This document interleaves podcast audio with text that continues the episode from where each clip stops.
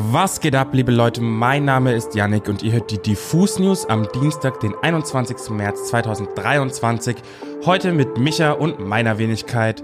Wir sprechen heute über Bad Bunny, der von seiner Ex-Freundin verklagt wird, über Kitschkrieg, die sich zum ersten Mal zum letzten Album mit Trettmann und der Trennung äußern und es geht um die Position des Drummers bei den Foo Fighters. Außerdem gab es einen Aufreger wegen Fake-Merch bei Amazon.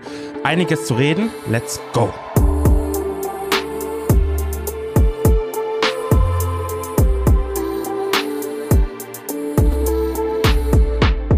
Gestern gab es einen ziemlich dollen Aufreger um gleich zwei deutsche Punkbands und einen Milliardenkonzern.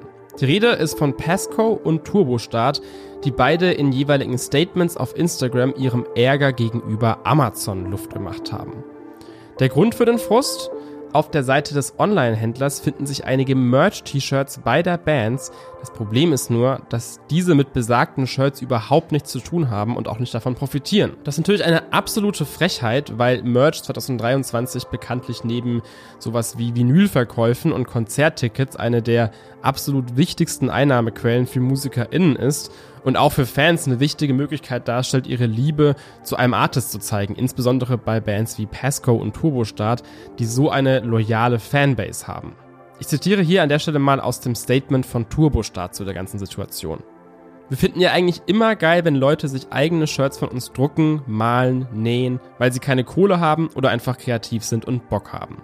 Wir finden auch selbstgemachte Buttons und Aufnäher super, die irgendwelche Leute für einen schmalen Euro neben ihren Plattenkisten auf Konzerten verkaufen. Wir sind eigentlich immer Fans von inoffiziellem Merch. Wenn aber ein Unternehmen angeschissen kommt, das über 500 Milliarden Euro im Jahr umsetzt, uns die Motive klaut, diese dann wahllos auf arschhässliche Shirts klatscht und am Ende sogar die eventuellen Erlöse in die eigene Tasche steckt, da fällt einem wirklich nichts mehr zu ein. Anzeige ist raus. Und das Bittere daran ist, dass uns die Anwaltskosten wirklich wehtun und die Abmahnung bei euch vermutlich auf dem Tisch einer schlecht bezahlten Hilfskraft landet. Ja, da kann ich mich eigentlich nur Team Scheiße anschließen. Die haben folgendes Kommentar abgesetzt. Was zum fickenden Fick.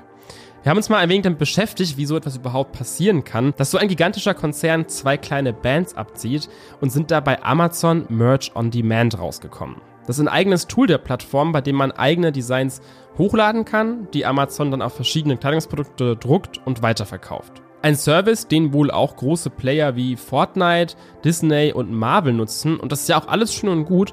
Nur die Prüfung, ob die Uploader dieser Designs tatsächlich die Bildrechte besitzen, die scheint ausbaufähig oder überhaupt nicht vorhanden zu sein.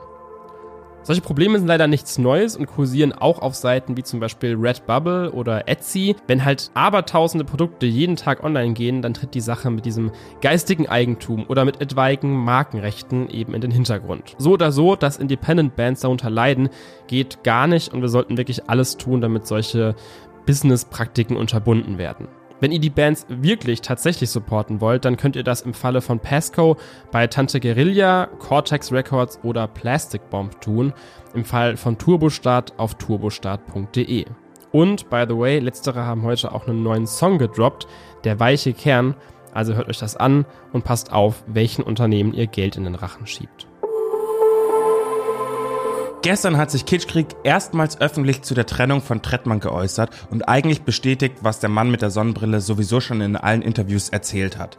Eingangs erwähnt KK in ihrem Instagram-Post, dass es natürlich sehr viel wichtigere und interessantere Themen gibt als die Trennung von Kitschkrieg und Trettmann.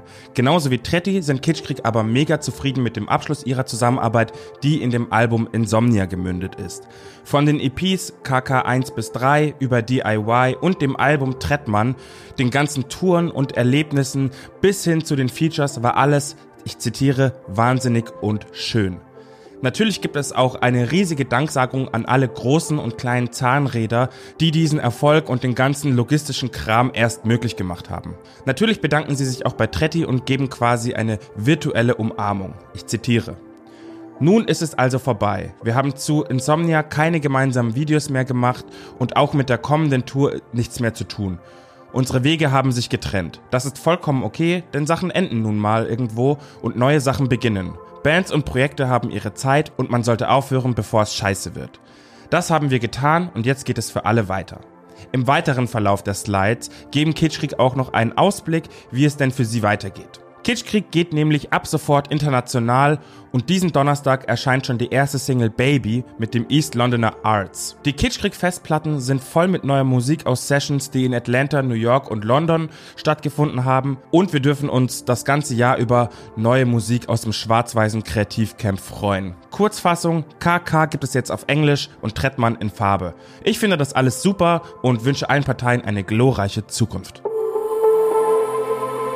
Es gibt endlich wieder Licht am Horizont für die Foo Fighters. So ziemlich genau ein Jahr ist es her, dass der Drummer der Band, Taylor Hawkins, während der Tournee in einem Hotelzimmer in Kolumbien tot aufgefunden wurde mit zahlreichen Substanzen im Blut. Diese News erschütterte die Musikwelt damals und natürlich auch die Band selbst, die sich seither eher zurückgezogen hat. Im Januar kam dann allerdings die frohe Botschaft, dass die Foo Fighters als neue Headliner bei Rock am Ring und Rock im Park spielen werden, nachdem Pantera hier aus dem Line-Up gestrichen wurden. Diese beiden Shows werden in diesem Jahr übrigens die einzigen beiden Europakonzerte der Band sein, aber natürlich spielen sie auch anderswo auf der Welt und dafür braucht es natürlich wohl oder übel einen neuen Live-Drummer. Oder auch gleich zwei Drummer, zumindest will das die britische The Sun herausgefunden haben. So hieße es angeblich aus dem näheren Umfeld der Band, dass die Foo Fighters in den letzten Monaten mit vielen geschätzten und befreundeten MusikerInnen zusammengearbeitet haben und quasi so etwas wie Castings durchgeführt haben. Die bisherigen Favoriten sind einmal Matt Cameron, er ist der Drummer von Pearl Jam und ehemals Soundgarden, ein guter Freund von Taylor Hawkins gewesen und auch schon bekannt mit Dave Grohl, also dem Sänger von Foo Fighters. Außerdem im Gespräch Atom Willard. Er spielt Schlagzeug bei Angels and Airwaves sowie Rise Against und er soll mutmaßlich auch bald die Foo Fighters unterstützen. Die beiden sollen dann im Wechsel bei den kommenden Live-Shows der Band eingesetzt werden, allerdings kein permanenter Teil der Band werden.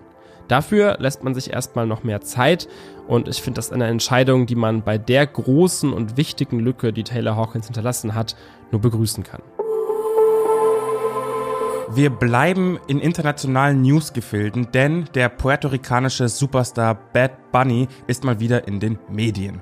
Zuletzt hatte er den Ex-Freund seiner vermeintlichen neuen Freundin Kendall Jenner gedisst und damit die Gerüchte um sein Datingleben ordentlich angeheizt. Soweit, so normal. Seit kurzem macht allerdings eine neue Schlagzeile die Runde und die involviert die Ex-Freundin von Bad Bunny selbst. Denn Carlis de la Cruz Hernandez, wie seine Verflossene eigentlich heißt, verklagt den Künstler auf knapp 40 Millionen Dollar, weil er in zwei Songs eine Aufnahme ihrer Stimme benutzt hat.